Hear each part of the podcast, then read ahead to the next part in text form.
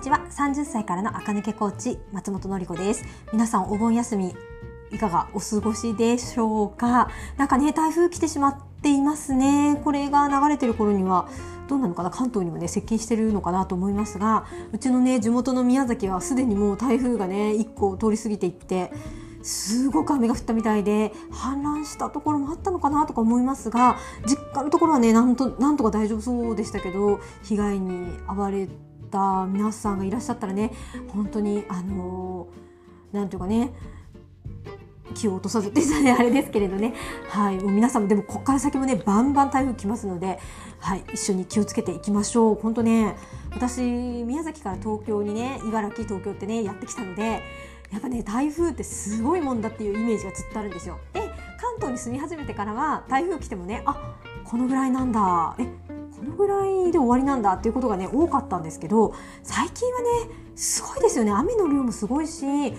京の川もね氾濫しそうですよね。もうだからね関東にいてもあの危険度がね変わらないぐらいね危険になってきたなっていうふうにね思います。皆さんねどうぞ本当に気をつけてはい一緒にね過ごしましょう。はい、今日は、今日のね、テーマは、えっ、と、大人のファッション、おしゃれに見えるために大事な視点っていうことについてね、お話ししたいと思います。えっ、と、よくね、あの、イメコン、イメージアップコンサルタントとかね、あと、パーソナルカラーとか骨格診断とかね、やってると、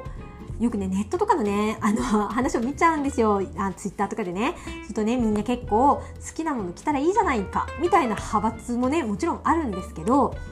やっぱりね大人になってくると特に3040になってくると好きなもの着てればいいわけじゃないなっていうのがねやっぱりどうしてもねあるなと私は思います。えっと着たいものを着るのももちろんいいですあなたの人生ね自分の人生ですからね。でなりたい私になるための服を着るのはもちろんいいです私はこれをお勧めしていますね。そしてもう一個忘れちゃいけない視点はえーと、そのコミュニティでどういう評価を受けるのかを客観的に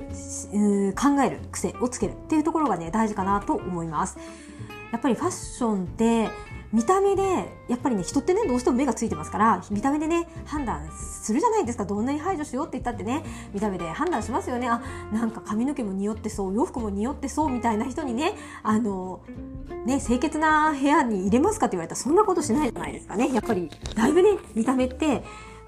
顔の造形うんぬんとかじゃなくてこの人はこういうふうに気をかけてる人なんだなとか人と会う時にねこのぐらいの礼儀をね尽くしてくれる方なんだなとかねそういうところの評価まで見た目にね3040になると現れてくるなーっていうふうにね思うんですね。で私が何度も言うようにね私はセミナー講師をする時にパフスリーブは着ないんですよ。だってパフスリーブ着た人に説得力ありますか？って言われるとないですよね。もうちょっと砕けたね、あの、ファッション提案とかの時にパフスリーブ似合う方がパフスリーブ着てるのは全然よろしいと思うんですけれど、ね、50人の前でセミナーでほとんどみんな初対面で、ね、セミナーってほら担当の方とね私はよく話すんですよね。向こうの人が見つけてくださってじゃあお願いしますって言われていくので。だけどあのその当日お会いするね社員さん50人はみんな知らない人ですよねだから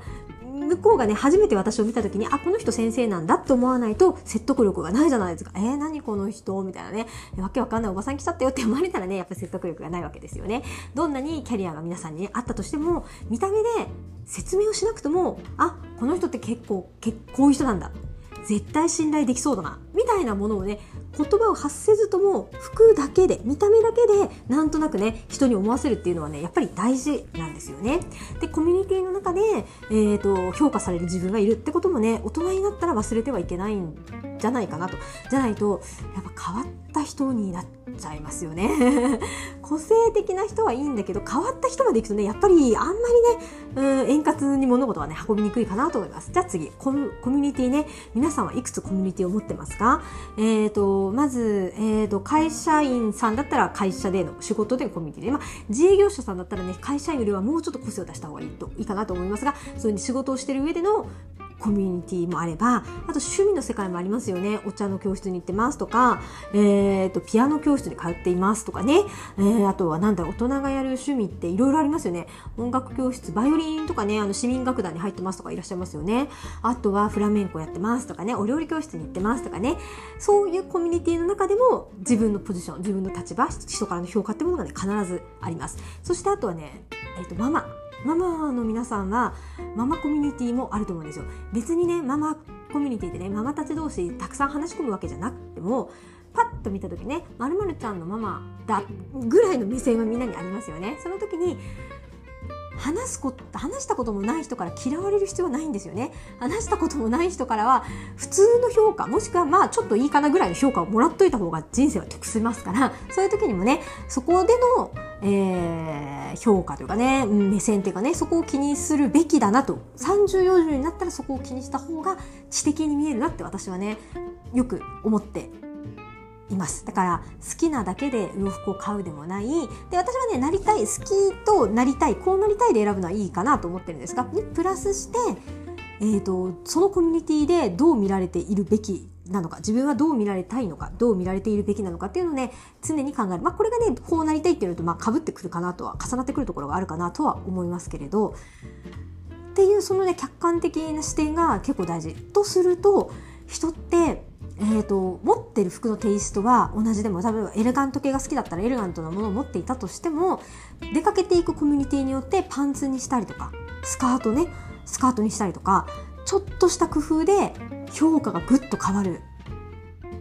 と思います。評価っていうのは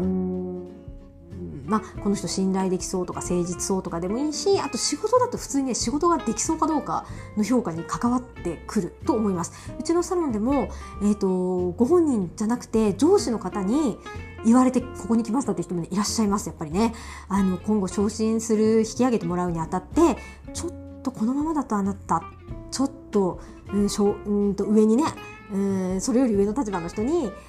この人はいいってね推薦するにしたってこの見た目のやぼったさだとちょっと難しいから行っておいでみたいな感じでね来ることあるんですよ。そうすると私としてはその上司の方すごい親切だなと思います。やっぱりね、大人になると自分がやぼったいとかね、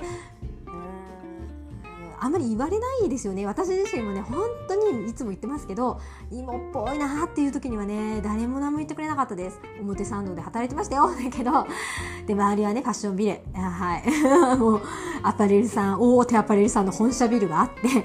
みんな駅から出てくる人みんなおしゃれなのね。で一人だけ私。もう本当に全身ベージュ裸ですかみたいな。もうそれかもう探検隊の人ですかみたいな。でメイクもしてるのかしてないのかわからんみたいなね。髪の毛ももうなんかボサボサじゃないけど何にもしてないみたいな。巻いてもなければ何にもしてないみたいなねそういう髪の毛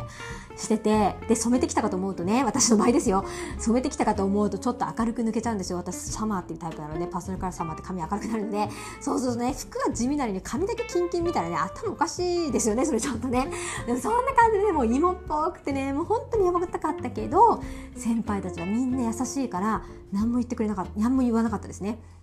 のりちゃんちょっと変だよとかね。えー、のりちゃんなんか変わった感じになってるよとかね誰も言ってくれなくって。で自分でやっぱりなんか私変だ地味だ変だおかしいなんか芋っぽいと思ってね。でカラー診断受けに行って私のね今の恩師の先生のところパスのカラー診断受けに行ってそこからねガラッと全部変えた途端に「のりちゃん垢抜けたね」ってねみんなに言われたんですよ。ね。あのぐらい人って何も言わないから自分のことを認めてくれてるってわけじゃ絶対ないんですね。悪いなと思ってね言わないだけ。で一歩踏み込んですごくね親切な上司とかだとやっと言ってくれます。でもその時にね気悪くしたらいけないからやっぱりはっきりとは言ってくれない。はっきり言ってくれてお店まで紹介してくれる上司はねなかなかいないぞと思いますけど紹介してきてくださると本人は自分があんまりね問題があるってわからないからなんか言われてきたんですけどっておっしゃるけどやっぱり一緒にメイクレッスンしてでお洋服もこうですよってやってあげるともううわーって言ってねすごい変わったって言ってねすごい皆さん綺麗になってよかったですっていう感じでね皆さんねお店を後にサロンをね後にしてくださいますがそんな感じでコミュニティの中でどう見えるべきなのかっていうのをねやっぱり3040になってくると考えた方がいいしコミュニティごとに若干求められる服装が違います。ただテイストはね一緒でいいんですよ。エレガントだったらエレガント、えー、コンサバだったらコンサバ、えー、あとはマニッシュだったらマニッシュの雰囲気はそのままでいいんですけれどアイテムで例えばね、えーと趣味の集まりでかなりみんなのおしゃれ感度が高いなっていう場合にはねマニッシュでジャケット着てパンツ履いただけじゃダメであと流行りのローファーにしてアクセサリーも結構いっぱいつけないとダメね。でイヤカフもつけてバッグを今流行ってるカバンに持ち帰るね。そうするとみんな別にまあ言ってくれる人はねああこれどこどこのバッグですねとかね言ってくれますけど、まあ、言わなくても見てます。うん見てるね。でだけどママ友の間でね公園で遊ぶ同士だったらそんなおしゃれしなくていいわけじゃないですか。なんならちょっとそれ変になりますよね。砂で遊ぶのにローファー履いてきたんですかってことになるのでそうするとやっぱりねママ友のコミュニティの中でのおしゃれの限度っていうかねおしゃれの路線っていうのがありますよね。そうするとマニッシュだったら、えーと、ローファーをとりあえずね、えーと、ハイテクシューのスニーカーに変えてとかね。でジャケットじゃなくてパーカーに変えて。だけどカバンはねチェーンバッグのまんまでサングラスかだってメガネしてキャップかぶってかねかっこよくしたいなって言ったらオールブラックに差し色入れる感じとかねそういう感じで作っていくと,、えーと、公園だけどあなたらしい公園コーデということになりますよね。なのでそのコミュニティで自分がどう評価されたいのか。で評価なんてなんかされるとかされないとか嫌ですって言うかもしれないけど絶対評価はされてます。評価っていうかねありますよねやっぱりね。うんこの人ってどういう人なんだろうなっていうね入り口が見た目なので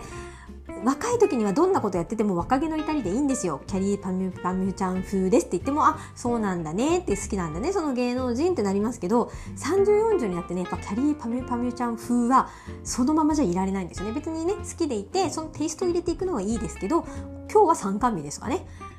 ありますよね。今日は大事な取引先でプレゼンですとかね、そういう時にはキャリーパミュパミュちゃんではいけないということになるので、好きなものは心の中に持ってていいし、そのテイストを選んでいただくのも全然いいけれど、今日出かけていくコミュニティ、私と対話してくれる人は、どのぐらいの評価軸の人なのかなっていうのをちょっと考えてからアイテムをね、差し差し引きしていただくと、知的なコーディネートに、ね、なるんじゃないかなっていうふうにね、思います。はい。私はね、えっ、ー、と、お仕事がね、毎日違うね、お客様にお会いするお仕事なので、え、ー、と、清潔感と、まあ、ダサいとね、皆さんね、えどうしたこいつと思う 思うじゃないですかね。お前がダサくてどうするみたいなね。なので、まあ、それなりにっていうふうにね、していますが、私もね、でも、やっぱりね、アパレルさんと仕事するときはね、緊張します。アパレルの人たちってやっぱりおしゃれですよね。持ってるものが、必ず流行ってるカバンとかね。まあ、あ、それ変えたんだってやつをね、持ってたりするんですよ。そうするとね、もう全然、あ、もう私もっともっと頑張んなきゃってね、思いますが、まあそれはだから今、普段私がいるコミュニティよりさらにアパレルのね、人たちは、さらにおしゃれ度が高くないと頭一個抜けないコミュニティにいるから、そういう先鋭化されてるってことですよね。はい。そうかったね。ということで、ちょっとね、出かける先、あとはどなたに会うのか、どのコミュニティで私はどう見られたいのかっていうんで、お洋服を選ぶ基準、参考に少ししていただくといいです。で、もちろんね、出る杭が打たれるってことがあるんですよ。ね。だから、打たれたくない場合は、地味に見えるファッションでいいんですからね。ただ、地味に見えるってことで、な舐められるっていうのはまた違うのでね。うん、舐められ、サロンもね、女性の方だと私舐められやすいんですって悩みの人ね結構いらっしゃるんですよ。ね、やっぱり舐められるより尊重される人でありたいですからそういうのもねパーソナルから骨格タイプを知って自分がこういう風に見られたいっていうのを自分の中で検討してからお買い物に行くそうするともうちょっとね、改善していくのかなと思います。まあ、とにかくね、もう取っかかりが何もないですって人はね、カラーとね、骨格タイプをね、受けにね、スタジオ乗りにね、来てくださったら嬉しいです。今日も聞いてくださってありがとうございました。皆さん楽しい夏休みをお過ごしください。また明日も聞いてください。